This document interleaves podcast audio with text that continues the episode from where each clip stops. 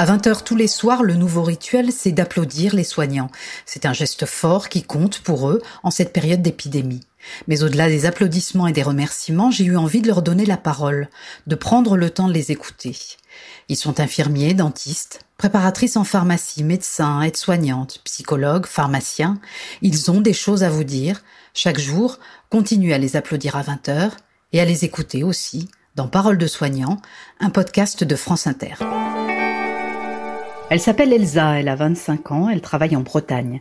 Elle est infirmière en psychiatrie. Depuis deux ans, elle suit des personnes atteintes de troubles psychiques graves, des hommes, des femmes de 29 à 70 ans, qui sont malades mais vivent dans de petites résidences en relative autonomie grâce à la venue quotidienne du personnel soignant et à la prise régulière de médicaments. Depuis le début de l'épidémie, Elsa et son équipe mettent tout en œuvre pour préserver leurs patients et éviter le pire. On a très peur que le, que le virus rentre dans la résidence, ça c'est sûr et certain. On sait très bien que si jamais le virus y rentre, ce sera une hécatombe. Nous, en tant que soignants, on a pris tout de suite conscience du fait que c'était quelque chose de grave et qu'il fallait qu'on fasse attention puisque nos résidents sont des personnes à risque. Ils ont euh, du diabète, des pathologies pneumo, euh, des pathologies cardiaques.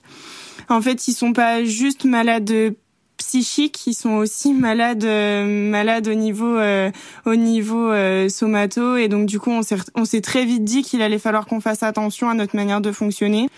Après, bah, il y a eu toutes les éducations à faire, éducation au lavage de mains, parce qu'il ne faut pas oublier que c'est des personnes avec des maladies psychiques et qui sont parfois pas en capacité d'entendre tout ce qu'on leur dit.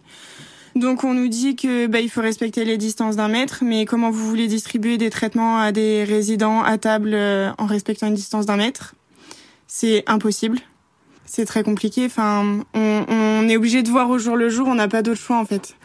Euh, j'ai une résidente qui est angoissée en lien avec sa pathologie et aujourd'hui le fait d'être confinée, de pas pouvoir bouger outre mesure, de pas pouvoir sortir, et ben en fait elle s'est elle s'est complètement lésée le corps. Elle a elle se frotte jusqu'à en avoir des cloques parce qu'elle est tellement angoissée que on a des patients qui se mettent à délirer. Le traitement n'est pas bon pour eux, on les empoisonne, euh, mais ça c'est parce qu'ils peuvent pas non plus sortir. Malgré tout, le trois quarts de mes résidents, est enfin, ils sont tous conscients de leur pathologie.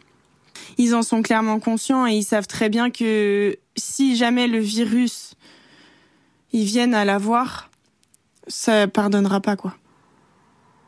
On va perdre énormément de nos résidents parce qu'ils ont pour la majeure partie euh, plus de 50 ans, parce qu'ils ont pour la majeure partie des comorbidités associées et que et que ça pardonnera pas. Je rentre pas chez moi indemne le soir, hein. c'est pas possible. C'est pas possible parce qu'on se bat au quotidien pour essayer de les protéger en fait. On n'a pas les moyens. C'est-à-dire que nous on fait des allers-retours sur l'extérieur et la journée on va s'occuper d'eux de maison en maison, je passe de résident en résident. Donc euh, les 50, je les vois. Euh, ensuite, euh, j'ai tous mes soins à faire, pansement. On peut pas faire un pansement à un mètre de distance, c'est impossible, impossible. Alors on se lave au maximum les mains. J'en ai les mains sèches et, tout abîmées parce que je me lave les mains une trentaine de fois par poste peut-être on est clairement vecteur. Ça peut pas, ça peut pas être. Donc dans tous les cas, ça sera transmis par nous. Forcément qu'on culpabilise. Il y a des fois où je me dis mince, je me suis pas lavé les mains là, j'aurais peut-être dû me les laver. C'est une situation qui est complètement déstabilisante parce qu'on voudrait pouvoir faire tellement plus, mais on peut pas. C'est pas possible. On est épuisé. J'ai pas eu de vacances depuis décembre 2018. Aujourd'hui, j'ai le coronavirus qui nous arrive sur le coin du nez. On fait quoi? Je suis épuisée, je suis fatiguée. On est tous fatigués. C'est de la détresse qui est quotidienne. Tous les jours, on est obligé de pallier aux angoisses et de leur expliquer que ça va aller, qu'on fait tout, qu'on met tout en œuvre pour que, pour qu'ils puissent réchapper de tout ça. En fait, on espère que ce soit vrai. C'est surtout ça. Je suis en colère de rentrer chez moi le soir en me disant euh, est-ce que j'ai, est-ce que j'ai fait assez? Qu'est-ce qu'on fait face à tout ça? Comment, comment on peut rassurer les gens en voyant les chiffres augmenter tous les jours? C'est un mélange de tout. Et puis c'est autant personnel que professionnel. Parce que je m'inquiète aussi pour ma famille. Parce que je me prive d'aller voir mes grands-parents. Je voudrais voir ma famille, mais je peux pas. J'ai une petite mamie dans mon immeuble. Depuis le début de cette crise, je me dis faut que j'aille la voir. Mais je peux pas aller la voir. Si je vais la voir et que je lui donne le Covid, qu'est-ce qui se passe? Je vais m'en vouloir toute ma vie.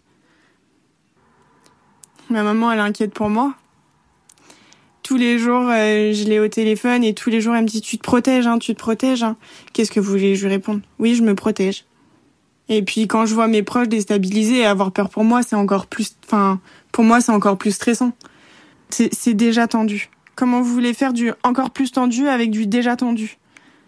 On a cette chance-là pour nous, c'est qu'on est soudés et que malgré tout, on arrive à rigoler et on arrive à faire rire nos résidents. Et ça, c'est le plus beau. Quand on arrive à faire rire euh, toute la salle, c'est... Je danse. Je danse. je danse avec eux sur la musique. Je suis arrivée, il y avait la musique à fond dans la salle à manger, sur la télé. Et en fait, euh, j'avais ma résidente qui dansait et du coup, je me suis mise à danser avec elle et on a dansé comme des folles pendant au moins euh, deux ou trois minutes et c'était génial. Juste avant de passer à table, c'était un super moment. Et il y en a plein d'autres des moments comme ça. C'est là qu'on se dit que bon, on n'a peut-être pas beaucoup de moyens, mais au moins ils ont le sourire et c'est déjà ça.